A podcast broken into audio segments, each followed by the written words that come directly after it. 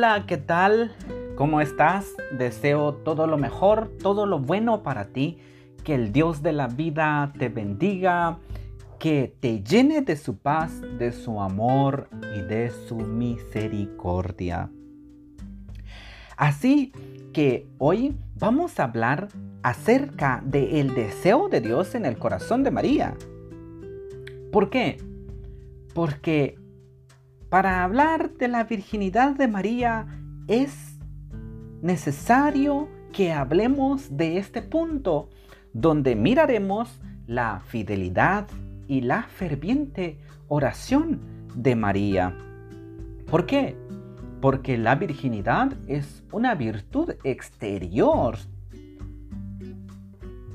Es una virtud exterior pero esta virtud exterior es provocada por la virtud interior de María.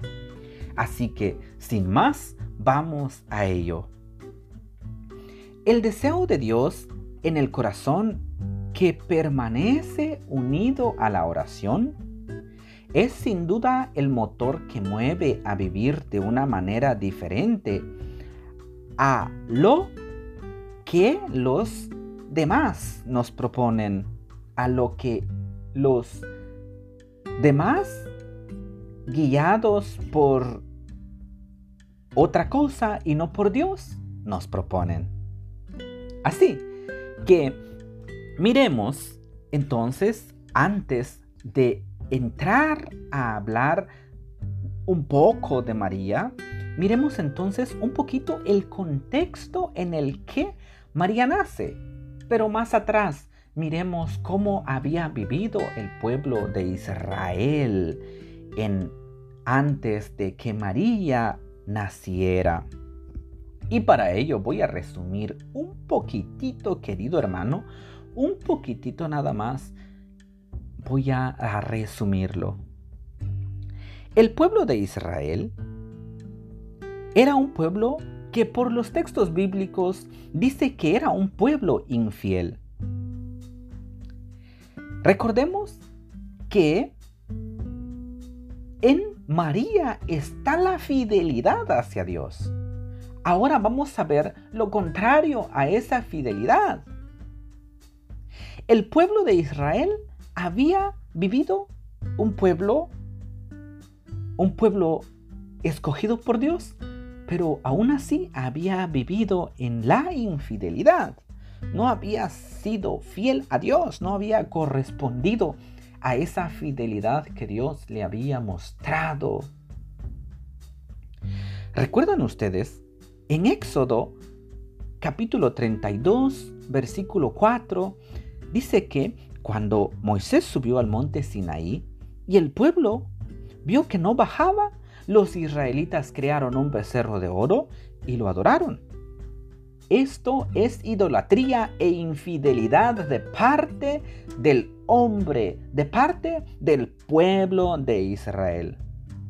Pero esta infidelidad la muestran, la expresan a un Dios fiel.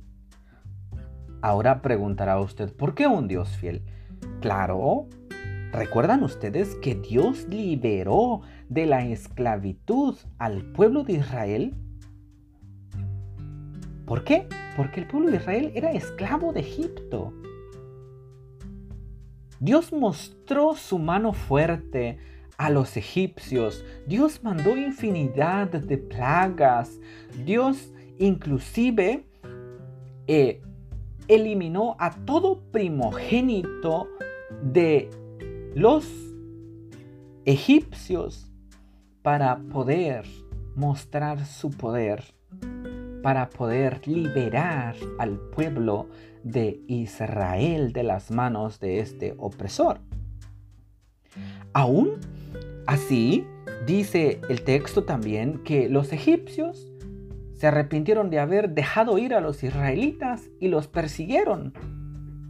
Y llegaron los israelitas donde el mar estaba de frente y todo el ejército de los egipcios por detrás de ellos, los, israelitas dijeron, no hay nada que hacer. y le reprochaban a Moisés diciendo, oye, nos sacas de Egipto para venir a morir acá. Entonces Dios muestra su poder y abre el mar donde el pueblo de Israel cruza. Si ve este grande poder de Dios que manifiesta al pueblo de Israel, si ve usted, querido amigo, el grande acontecimiento que había manifestado, que había mostrado al pueblo de Israel. Ah, pero qué pueblo más ingrato. Le planta la infidelidad a Dios adorando a un becerro de oro. Pero aún Dios, viendo la infidelidad de los hombres, nuevamente invita, invita a reconciliarse con Él. Y, les dice en Deuteronomio 6:5, amarás al Señor tu Dios con todo tu corazón y con toda tu alma. Frente a este llamado de Dios, frente a esta invitación de Dios, el pueblo definitivamente vuelve a Dios. Porque se da cuenta que el becerro de oro no es un verdadero Dios. ¿Por qué? Porque el Dios de poder es Yahvé. Pero el pueblo de Israel nuevamente se mezcla con la gente de su entorno a la que Dios había prohibido hacerlo. ¿Por qué? Porque aprendería nuevas costumbres, porque aprendería nuevas formas de vivir, pero formas que lo invitaban al pueblo de Israel a serle infiel a su propio Dios. Definitivamente el pueblo de Israel, al ver a los pueblos vecinos que vivían de una forma diferente, el pueblo de, de Israel se sintió, se sintió de una manera, se sintió atraído por esta forma de vivir. Vio que los pueblos tenían reyes y ellos les pareció bien tener un rey y los otros y le dicen a Dios, ellos se rebelan contra Dios y le dicen, ya no queremos que tú seas nuestro rey, ahora nosotros queremos un rey como los demás pueblos. Ah, el renegar del reinado de Dios. Pero Dios respeta la libertad. Él hubiera impuesto su, él hubiera impuesto su reinado a este pueblo como un verdugo, como lo hacen los demás reyes de la tierra. Pero él no. Él respeta la libertad y les da al pueblo lo que pide, un rey. El primer rey de Israel fue el rey Saúl. Esto lo miramos en una de, en primera de Samuel 8, 4, 22. Así Dios, entonces después de darle un rey al pueblo de Israel, invita a los reyes, porque es una sucesión de reyes. Es una sucesión de reyes a través de la historia. Invita a esos reyes a serle fiel a él mismo, a amarlo a él mismo, a mantener su alianza con él.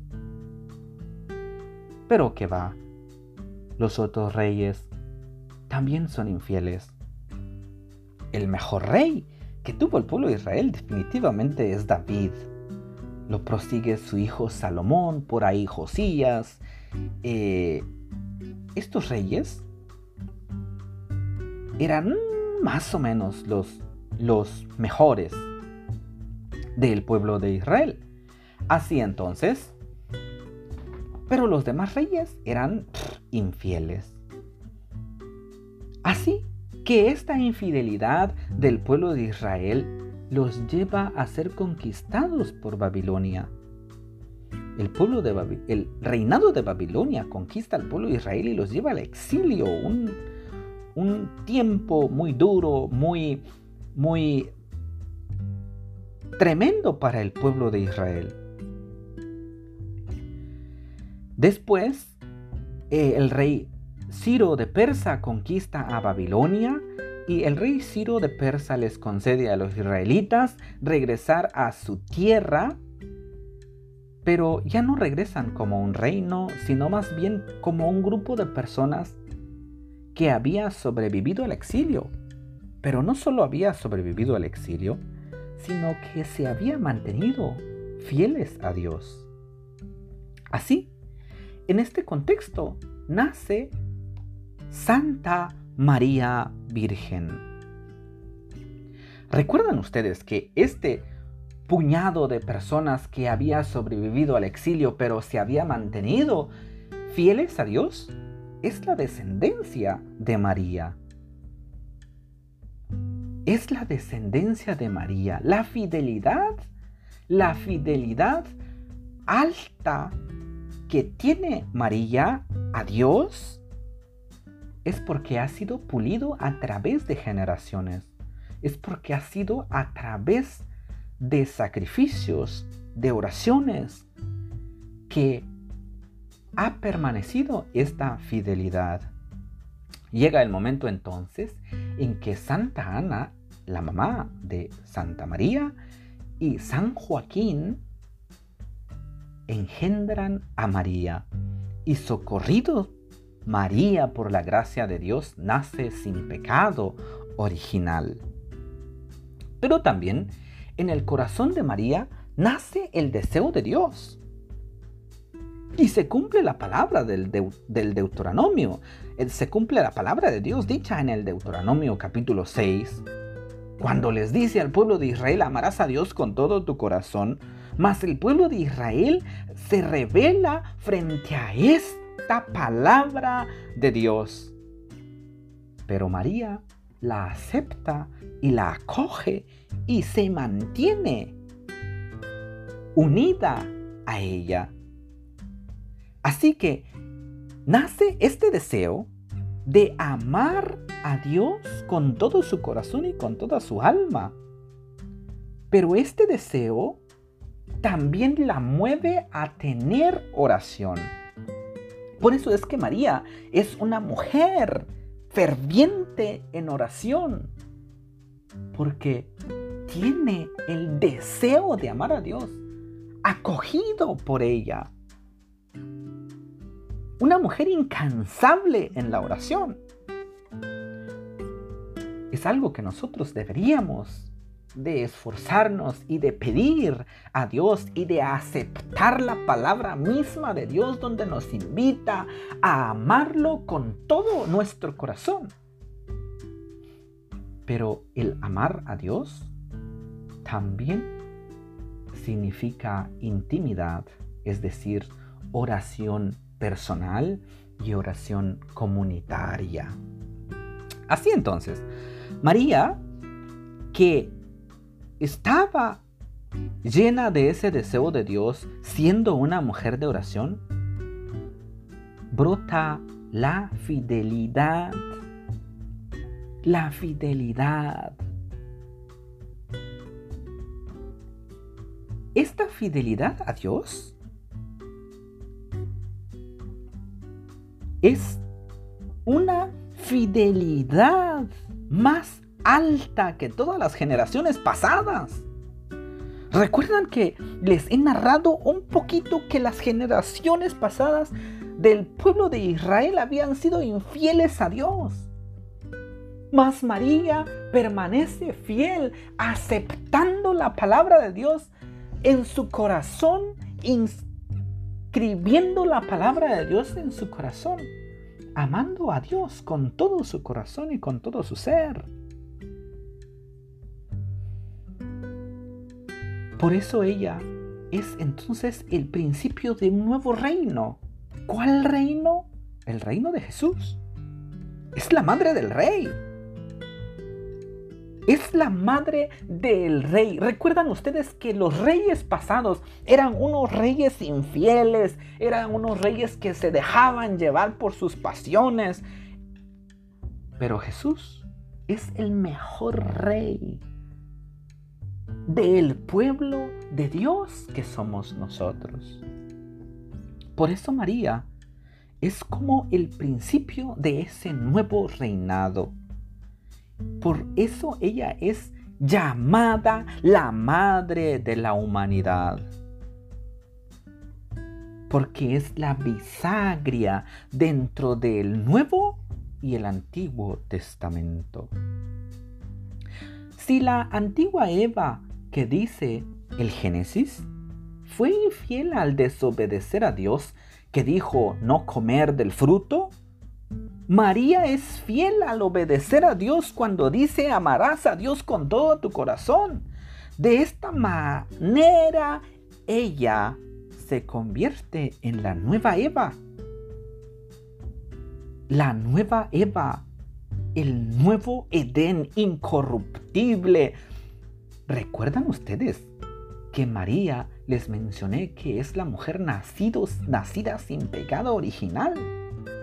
Es decir, en ese Edén, en ese paraíso, no existe corrupción. Así que ella es el Edén, pero la Eva, ¿de dónde llega el nuevo Adán que es Jesús? Así entonces, nosotros deberíamos de imitar a María en la fidelidad.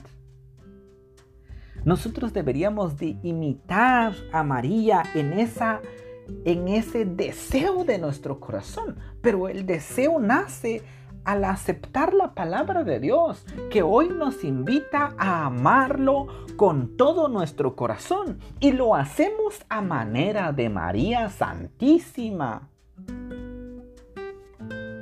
Cuando nosotros dejamos que la palabra penetre en nuestro corazón, lo hacemos a manera de María Santísima, imitándola a ella, creciendo en oración ferviente y siendo fiel, definitivamente siendo fiel a Dios, entregando nuestro corazón, nuestro ser, todo nuestro cuerpo y nuestros pensamientos a Él para que solo le pertenezcan a Él. Te invito, querido eh, amigo, amiga, a que tú imites a María en estas virtudes. Virtudes de el interior. Estas virtudes del interior santifican el cuerpo. Estas virtudes de María santifican su cuerpo que, que entonces ella decide vivir de una manera diferente. Por eso ella es castísima porque ella decide vivir de una manera diferente a los demás. Así que, ¿estamos listos? El siguiente punto va a ser la virginidad de María. Y lo miraremos en el próximo segmento. Bendiciones, no lo olvide. Aceptar la palabra de Dios que nos invita a amarlo con todo nuestro corazón, crecer en oración ferviente y siendo fiel solamente a Él. Bendiciones. Hasta pronto.